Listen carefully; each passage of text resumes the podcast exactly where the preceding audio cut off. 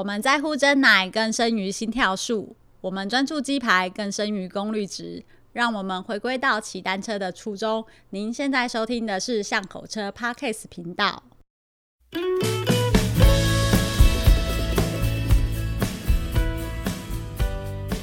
大家好，欢迎来到巷口车 Podcast 频道，我是 Nicole。Hello，各位听众朋友，大家好，我是光头哥哥。延续了我们上周的话题呢，就是讲到这个 Relief 斜糖车啊，是引起了很多的回响，只有我自己在回响，因为是这真的是一个就是叫好不叫座的车子，但是。仔细的回想起来，他其实真的讲到了很多人因工程，所以说，呃，我们今天也是很开心的，又欢迎到了我们的店长，店长，各位好，我是店长，店长好，耶，店长又见面喽。是的，那因为店长他本身就是钻研很多就是人因工程的这个区块啊，所以说，哎，我们上周聊到了这个 Relief 的车子啊，相信这里面有很多就是基于说，呃，我们消费者骑的习惯。那我怎么骑才会觉得舒服、觉得开心的延续，才会发展出这台车子来了？所以不知道店长怎么看呢？哎，其实这款车当当时也是引起我很多的兴趣，嗯，但是老实说，我那时候是没有预算的，嗯嗯，啊，但是我有跟他借来试骑过，嗯嗯，我觉得这个车的设计上很有创造创新性，而且很前卫，很前卫，对，而且跟。印象中欧美的斜躺车又不一样，嗯、嘿，所以说我我是觉得说巨大愿意生产这样的产品，它真的是勇气可嘉，勇气可嘉，这这是真的，因为我知道这个赔钱，对，对。这这我我我我很早都可以知道，但是你为什么不早说呢？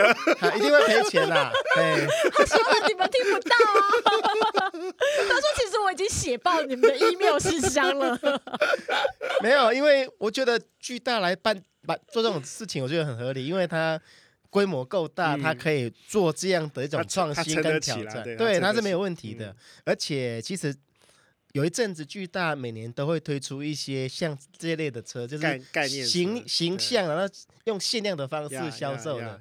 啊，我是觉得对于公司来说，一个规模够大、有自有品牌的公司来说，其实这些东西是要做，嗯，而且可以让研发的团队哈有一些。有一些案子可以玩，对对对，因为你都是做量产车，老实说，量产车的工作其实还蛮枯燥的，蛮 routine 的哈。对对对，所以说我我觉得研发最好哈就是一些做一些专案，我非常喜欢挑战，做一些天马行空的东西。哎。就是说，把天马行空东西转换成可以卖卖钱的产品出来。所以说，我一直都做专案了。我我从研发的过程中一直在做专案。我我我没有在做量产车。嗯嗯。嘿，所以说，我觉得我很喜欢玩这个过程。嗯哼。嘿。其实就跟时装界很像啊，时装界都是这些设计大师啊，什么 Coco Chanel 啊，什么 Giorgio Armani 啊，他们就是做出很多超乎想象的衣服，先做出来，嗯，然后从这个创意，他们在实践到一般的成衣上面去。嗯、但是就是在前面很前沿的时候，他们就玩很多不同的布料、材质，可能不同的颜色，然后做出很多创新。那个最前沿是最好玩的，然后诶吸引了大众，觉得说，诶。这种衣服怎么怎么有办法做出来？然后他们再把把它转变成是我们一般可以穿的正常的衣服啊，衬衫啊，裙子啊，这样的发想，实在太酷了吧，店长！你认对啊？还好啦，我是觉得说研发本来就是，就是研发人员有一个特质啊，你必须喜欢挑战，喜欢去突破，而且你本身的产品你要涉猎够多，有自己的想法，好，所以你才从这个过程中会有新的。东西能够产生出来，而且这些产生的东西的背景是来自于人因更优化，好，让它甚至有时候会有更大的突破，就是说它可能在短时间内对很多人来说是一个蛮蛮惊喜，眼睛会为为之一亮的产品，因为会跳出跳脱原来的一些模式哈。嗯、那那这个过程，老实说，你基本上你如果没有对这个产品玩的一个程度的话，嗯、老实说。很难突然就迸发这样的产品出来，没有错，没有错，没有错。对，嗯，所以那个店长，那个我们再回到刚刚的那个 Revive 的这个车款来看，其实 Revive 对一般的消费者印象最深刻的就是它独特的旗姿嘛。对，好，那相呼应到我们现在。呃，市售的这些，比如说平把公路车啊、弯把跑车啊、嗯、的那种弓着背在骑的那种姿势的话，对，呃，用人医的角度，你怎么看哪一种姿势是是好的，或是哪种姿势是符合人体工学的？哦，是这样子哈。其实我在租脚踏车，像那种斜躺车，嗯，或者是那种加加外罩的那种人力车，嗯，嗯，嗯，我很早就非常的着迷，嗯嗯嗯。可是问题是在在以前的国内是根本看都看不到，对。所以我当我开始有机会到 Eurobike 到欧洲去看展的时候，嗯、在那个他们有一个。他们有分很多展馆，有一个展馆就专专专门都摆这类的车。嗯，我这边就就留连很久，然后就跟他们那些销售的人员、跟贩卖的人员、跟研发人员就讨论很多东西。还然后我甚至说想要想要把弄一台到回来台湾。台湾对，对对，但是但是因为很多条件了，然后后来是没有成。嗯，然后后来在国内刚好有机会接触到有斜躺车，嗯，然后我就很就是跟老板买，一开始是跟他借啦。我每次上课都借来给大家去玩玩看，嗯、因为我有有一些学员哈，就是业界的人，他说哦，你跟我，我跟你讲哦，你现在带那么多车来给我们试骑的车，我们几乎每种都坐过，包括斜躺车都坐过。我说真的哦，啊，我问他，啊，你骑过吗？他说没有，他只只供应车架出去，他他们连骑都没有骑过。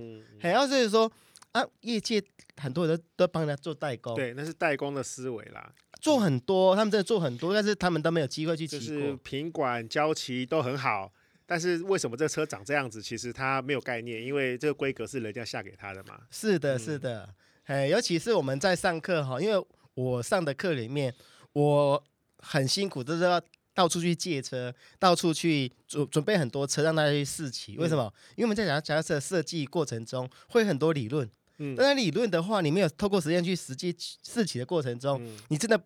没有办法去很抽象告诉他说为什么会这样，嗯，那我就要设计不同的，例如说车架的前叉倾角，好，跟不同的 offset 之类的，哈，让他去去在一个场合里面透做对差别在哪边？对我做一些关卡，做一些那个让他去试。你你记忆犹新的过程中换一台车，你就感觉到哦，很明显哦，嗯，这个这样的东西跟这样的东西在。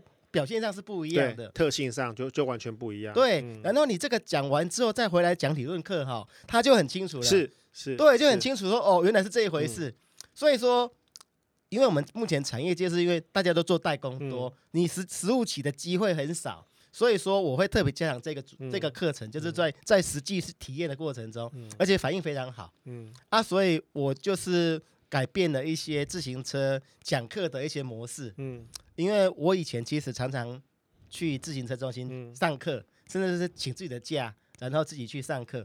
然后早期的课程教学模式的话，大概就是一直看 PowerPoint，嗯嗯嗯，然后一本一本资料给你这边，嗯、基本上都这样。但是你可能一台实车都看不到，对对，更不要说其他了，对不对？对，嗯、而且讲师本身基本上他可能是学者。嗯，他的骑车的经验也不够，他甚至说没有在骑车，嗯嗯嗯，哎，所以说他有一些问题，你稍微问比较深入一些些，他真的没办法回答，啊，你也不好意思继续跟他 跟他那个，对不对？因为你不能扯下台了，对对，是这样子。所以这个这个就让我想到，我有一段时间我在开车店的时候，那个我就去那个兼课帮正大正大一个创意创意中心在。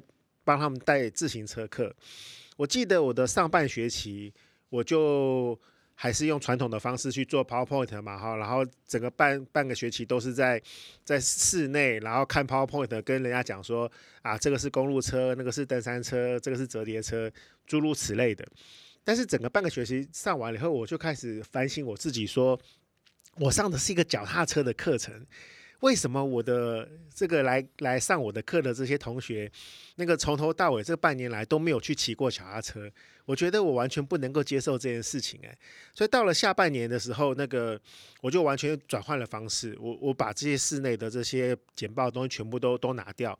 我说我们第一堂课就就就就，不管你是用租的还是用把你家的脚踏车骑出来，我们就直接去河滨道骑骑一圈，我们在路上教你那个。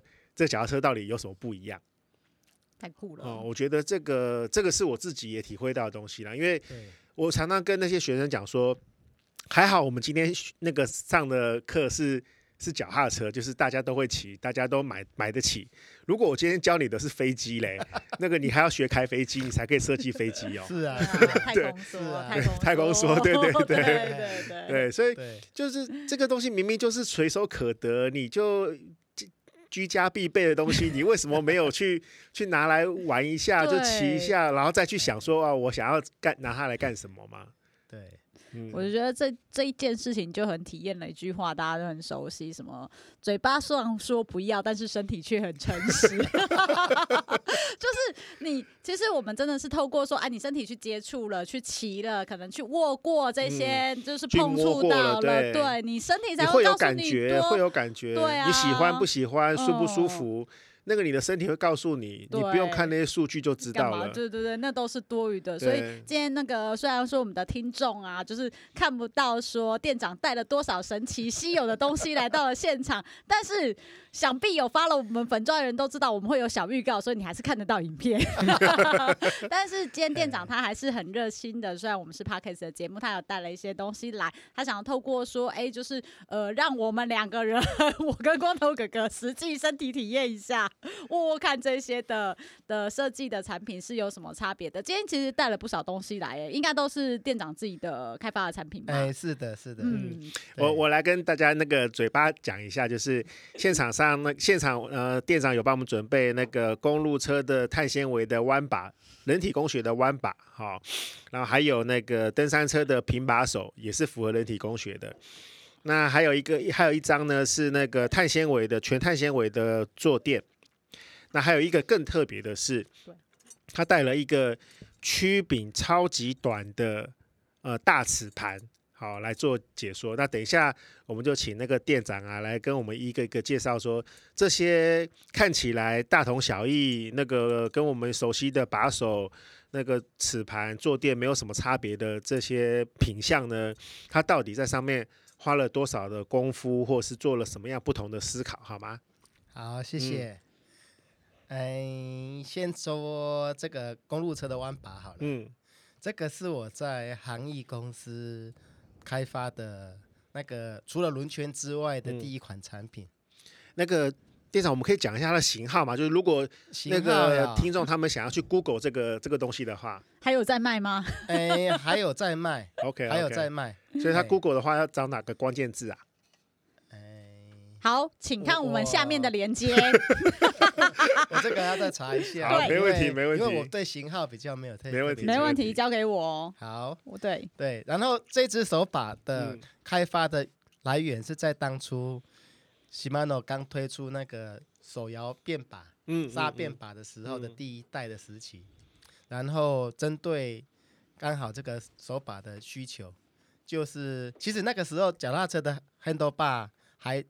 刚好是在小尺寸跟大尺寸刚刚衔接那个阶段。OK OK。对，所以他们当初对这个手把的想法，他原本是希望就是照小尺寸的的规格去去生产。嗯。但是我直接跟他们说，要碳纤的材料的特性就是要把管径加大。嗯。所以我觉得说一开始就要做大尺寸的。嗯嗯。我直接跳过小尺寸。嗯。嘿啊。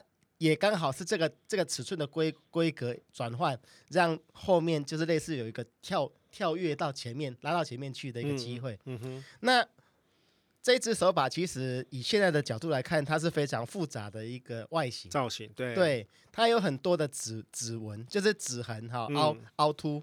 那些这些凹凸的原因是因为在我我们在做产品的开发的过程中，有一个重点就是说。你不要为了造型做造型，嗯，好，再来说你的材质改变的过程中，你必须考虑材质的特性去做适合的修正，嗯，而不是只是说我把例如说铝合金的一只 handle bar，我把它转换成用副材去做，嗯，所有的规格一模一样，嗯，这样的话是没有办法把它两种的特性。特性发挥到淋漓尽致，那就很可惜，嗯，对。那我们知道碳纤的产品本身。它轻是大家最大的诉求，嗯，但是还有一个重点是说，碳纤的产品，脚踏车在在骑乘的过程中，经常有机会会遇到潮湿的状态，嗯、下雨啊、流汗啊，嗯，所以说一般碳纤的表面如果遇到湿滑的时候，你实际上很难抓握，会滑会打滑，嗯嗯嗯，所以说在我们实际的过程中，我就是把做这个这些指痕的考虑放进去的时候，这件事希望说呢，我们在使用者的话，他不管再怎么捉握，在最自然的的姿势下面，就能够很牢牢的在手把上稳定下来，嗯、你就可以很专注的在骑乘过程，而不用去做修正。那另外呢，这个 handle bar 本身，不管是水平的下倾角跟垂直的外倾角，都是考虑到人体最自然的出力模式。嗯嗯，我们可以问一下大家哈，各位从小到大应该都有机会参加过大队接力吧？有。对，那你可以思考一下，当你拿了接力棒在跑步奋力的在往前进的过程中，你的握姿你还要记得吗？就就握着棒子啊，嗯、像，啊像鼓像打鼓的那个状态啊。对，你想象一下，你在拿接力棒在跑步的时候，你的棒子会保持垂直水平，还是说倾斜在某个角度的条件下会最好出力呢？倾斜啊，嗯、因为才不会揍到自己啊。答对了，对，答对了。然后这是一个情境啊，另外一个情境就是说。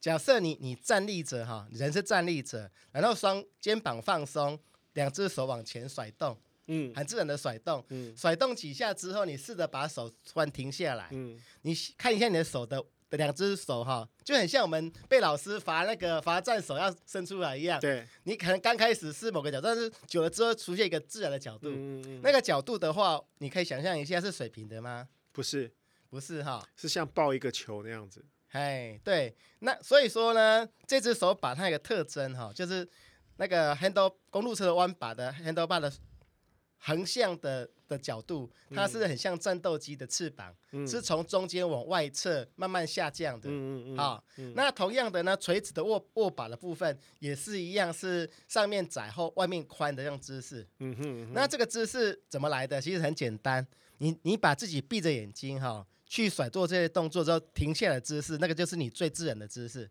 你用那个姿势来设计 handle bar 的话，你在骑车的时候，你手只要伸出去，就是刚好那个姿势。嗯，你不用再把身体刻意再做扭转。嗯，那这个过程中，你就可以无形中省掉很多不必要的耗力。嗯，对，这个是我当初在开发这只的思维。嗯，那同时呢，你如果有机会看到这只 handle bar 的话，你会发现。这只 handle bar 的从上面往下看的话，它并不是纯粹是水平，它是越往外侧是越往后，嗯嗯，有点是像斜切八字，对，很像很像没有像战机那么斜，就是像客机的那个那个主主翼一样，是稍微往后略略略亮出去的角度，嗯嗯嗯、对，那这些角度也是一样，和我们在在握姿的时候，它自自然会呈现这样的姿势，所以说。这这就是说，我们在开发这个过程中，我们会把一些这样的的思维把它放进来，嗯，然后再者就是说，它的弯把的部分，我有刻意做了一个折弯的动作，哈，嗯，一个类似 S 弯的动作。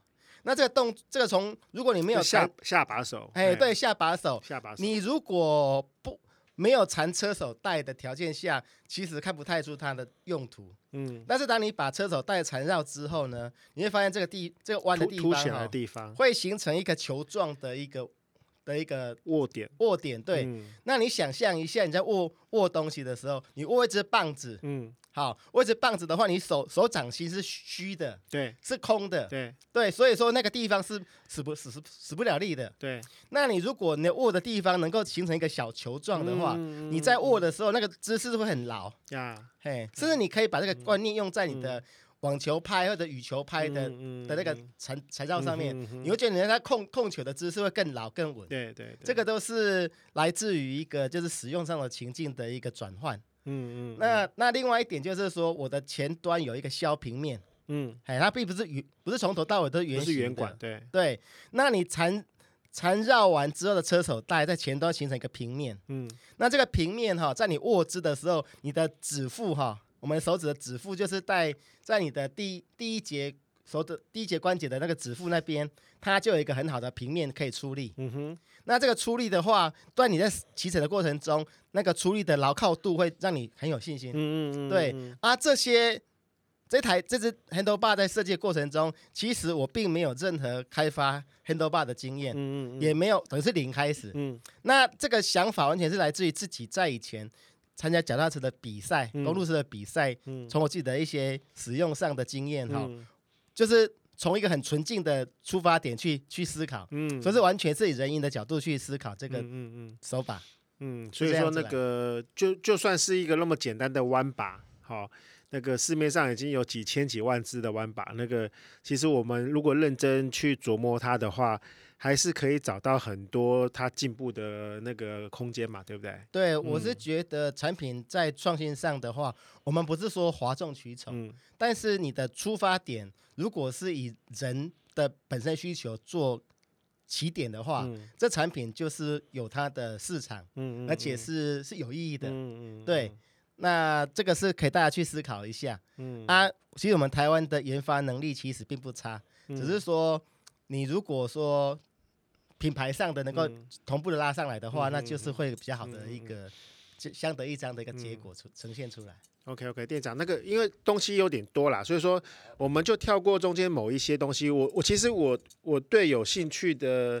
的部分就是这个大齿盘，这个大齿盘的那个腿长啊，跟我们印象中的那种长度落差蛮大的。那个我们一般的，我跟听众那个分享一下，一般的腿长大概一六五到一八零吧，好，这样子的长度。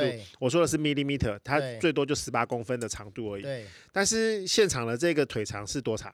呃，一百，一百。哇塞！那这个是给小朋友用的吗？还是他为什么会有这种想法出来？诶、欸，因为我们我我跟有一位朋友哈、嗯，我们在思考这方面已经做很久了已经其实有大概七八年了。嗯，哎，就是说我们在思考说骑脚踏车会造成一些抽筋啊，好，或者是说没有办法骑骑下去的原因，是因为大家都没有思考到目前的曲柄长度是偏长的。嗯，那来自于怎么样呢？因为自行车的曲柄是来自于欧洲，那欧洲人他本身就属于。短腿，哎、嗯，长腿短身的，短身短身，不好意思，不好意思，不是，我想要说，哎、欸、，cue 我吗？短腿，哈哈哈，我没有对号入座，就是说比例上是不对的，所以说我们亚洲人的话，特别是男生，大部分的话，腿的比例并没有特别长，那你用照单全收的方式去骑脚踏车，那个曲柄的落差会让你在骑乘的这种角角很多角度是不适合的，嗯，那。假设我们用十十七公分最常见的曲柄来说的话，我们绕一圈要两倍的高度嘛，嗯，也就是说十七就三十四公分。对，那你可以想象一下哈，你家里的楼梯如果每一阶都三十四公分，那那个蛮夸张的。对，可是跨不上去。可是呢，我们大家脚踏车就这样子骑啊。哎、欸，对呀、啊，但是我我我我没有想过说我们在脚踏车上面的那个跨距。好，跟那个踏阶的那个那个台阶的高度是可以对等的，这样比较的。但是如果拿这两个来做对称的话，我们的那个腿长是真的过高了耶。嗯，你每就等于说你每踏一个楼阶，你都要好像踏两阶那样子上去的状态。哎，对，最起码是你家里的一阶半，一阶半，最少有一阶半。对，你可以有，有空，你各位听众，你可以量一下你们家里哈的楼梯。嗯，但是我建议各位不要量第一阶或最后一阶，嗯，因为他在在建楼梯的时候，第一节或最后一节会做一些伸缩，嗯，累积那个误差哈，所以第一节不准。OK，嗯，你要量第二、第三阶会比较平衡，因为它它这样除上去的，除到最后一些一个尾数啊。对，对。所以第一。第一阶或最后一阶的高度并不是正常的高度，哦、对，你可以去量一下，OK，然后去思考说目前的这些外面在讲的这些 fitting 哈，嗯，你如果曲柄角度不合理的话，你这些 fitting 我基本上认为那是没有什么大的意义。曲柄的长度不合理，对，就像、哦、就像当时你穿错鞋子，对，你的鞋子尺寸不对，哦、你怎么练哈就是有限。但是这个东西其实蛮跳脱我们原先的想法，因为因为比如说像 Shimano，Shimano 是日本人的。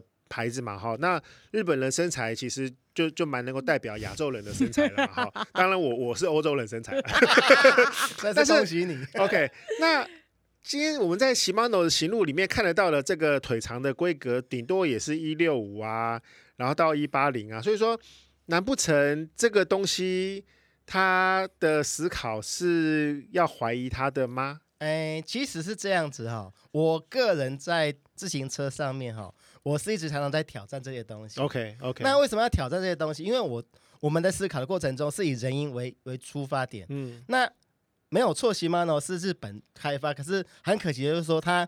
它基本上的主轴还是 for 欧美的人的规格需求。我了解，我了解，对。它像包括那个后来车子宽炫的那些规格，都是很后期才发展出来。嗯嗯。它并没有特别针对亚洲。你说的鞋鞋子的楦头嘛，对对对，那个那个宽炫。对啊，这个这个也是我们常常碰到的问题啊。那也是很后面才有，它一开始都是完全 for 欧美的。对对对对。所以每次穿了都会磨磨到那个拇指球啊。嗯。哦，那就是因为我们的楦头跟对跟那个欧。欧洲的那个窄窄楦头是完全不一样的，哎、嗯，而且各位如果穿过像类似欧洲的一些鞋子哈，你要你为了符合脚的楦头宽度，你就会类似穿无坡鞋的感觉，嗯、前面要多一截出来，对对对对对对对对，鸡蛋的气势，对对对。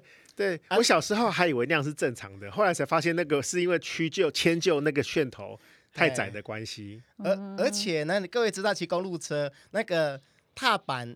到那个前轮的距离本来就很近，嗯嗯，你如果要加了那一节之后，会摸到，就非常容易摔倒，对对对对，因为一勾了就飞出去了。是，所以说这都必须在人因上面要就不同的人种、不同的区域哈，要做适当的调整，这才是符合大家的需求。店长，我还可以想到另外一个东西，就是那个我们在开车店的时候，是。很多亚洲的客人、台湾的客人找不到适合自己的安全帽。对，头型也是，就是欧洲的头型跟亚洲的头型就是不一样。对对对，呃，我我们的他欧洲人的头型比较像是异形啊，就是长长的那样，然后我们亚洲的头型是比较像扁的那种。没错没错，嗯，其实像我今天你也是骑脚踏车来嘛，我有一个特别选的帽子，嗯，这个帽子可以到六十几公分，嗯嗯嗯，因为我头本来就比较大。还有比较圆。啊，哦，没有大头脑容量比较高，对啊，羡慕。哦。嗯，然后你说的没有错，一般我们亚洲人戴安全帽在左右两边的上缘会两个痛点，嗯，对，那顶在那边痛点，而且造成一个问题就是说安全帽会前后摇，嗯嗯，就很像那个前面是空的，前后是空的，对，会上下摇，所以你看没有很多其他最后面的帽子都上扬起来，对对对对，所以整个脸其实侧面上都是。都是看不到的，嗯、都是完全没有保护啦。从侧面看是完全没有保护、嗯、啊，所以每次看摔车，安全帽都没事。嗯，对啊，哎，所以说这些东西都是跟人体工学的这个这个设定是息息相关的嘛，哈、嗯。对对。所以说我们现在对自行车，当我们对自行车的需求设计越了解的时候，我们就越有可能呃重新去思考说。能够符合亚洲人，或是符合我们台湾人的这个这用车的环境，或者是用车的想法，嗯、对，所以我觉得这个应该是。那个我们今天讲的主题里面一个最最关键的东西嘛，哈、嗯，因为巷口车一直都是希望说符合一般大众，我们不是专门做给选手的一个东西或者是内容，嗯、就是哎、欸，大家越贴近你的生活啊，越贴近你能够习惯跟做法的，是一个最舒适的。所以人因工程其实很符合那个巷口车的一个理念，就是我们是 for everyone，就是每个人你都可以来听。虽然你不是虽然你不是选手，但是其实你只要有在骑车，只要有在用这些器材，嗯、你就需要知。知道什么样的东西符合你是的的的，的那个身材比例嘛？对，而且对我们各位听众，就是说我们下一次会更有福了，因为啊，我们人因工程不是只是针对说，哎，你自己的使用习惯，接下来就是下一个下一个单元的时候啊，就店长他会来跟我们说，各位老板们，你要怎么做才能让你的员工提高你的工作效率？怎么压榨你的劳工，叫他交出新鲜的干？没有啊，因为我们很多工作上面是需要说，哎，怎么样来做事是更舒适的，因为你舒适了，你就可以更有效率嘛。所以，请大家不要再错过下一集的单元，因为店长要来跟我们分享说他如何协助说各个工厂，就是我们脚踏车业界工厂，他来做你的人因工程大改造。嗯，好，那我们谢谢店长喽，好，谢谢各位，下次聊，拜拜，拜拜，拜拜。以上节目由五祥贸易赞助播出。